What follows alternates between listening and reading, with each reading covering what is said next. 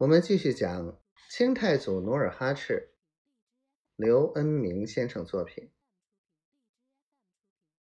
皮廷相万万没想到杨镐干事如此痛快，于是他趁机将昨晚自己的一番筹划一口气儿说出来，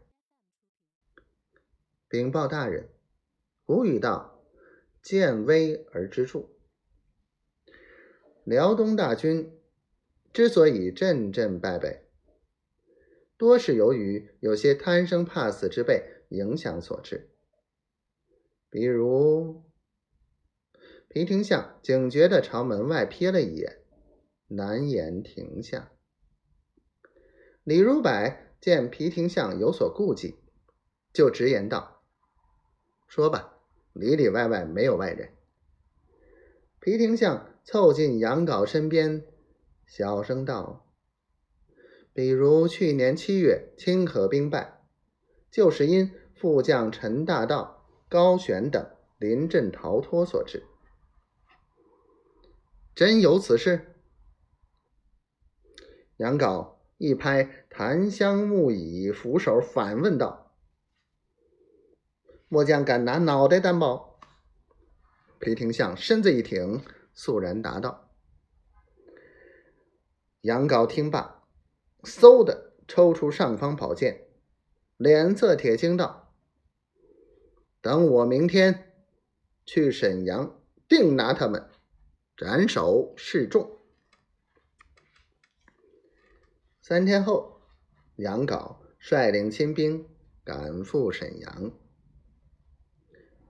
沈阳筑城始于西汉，历经唐、辽、金、元扩建，此城已是东北的军事重镇，交通要冲。到了明朝万历年间，沈阳中卫城已城郭森严，叠楼高耸，在方圆九里的城区。已是商号次比、民宅成林的繁华之城。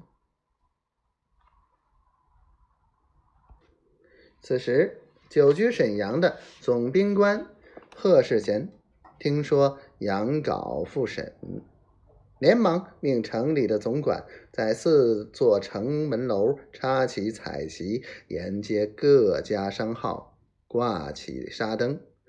以节日的气氛迎接辽东经略的到来。这天日上三竿了，贺世贤亲率城内副将、参将、游击、千总、百总等大小官员迎出城外，亲自把杨镐接到总兵府。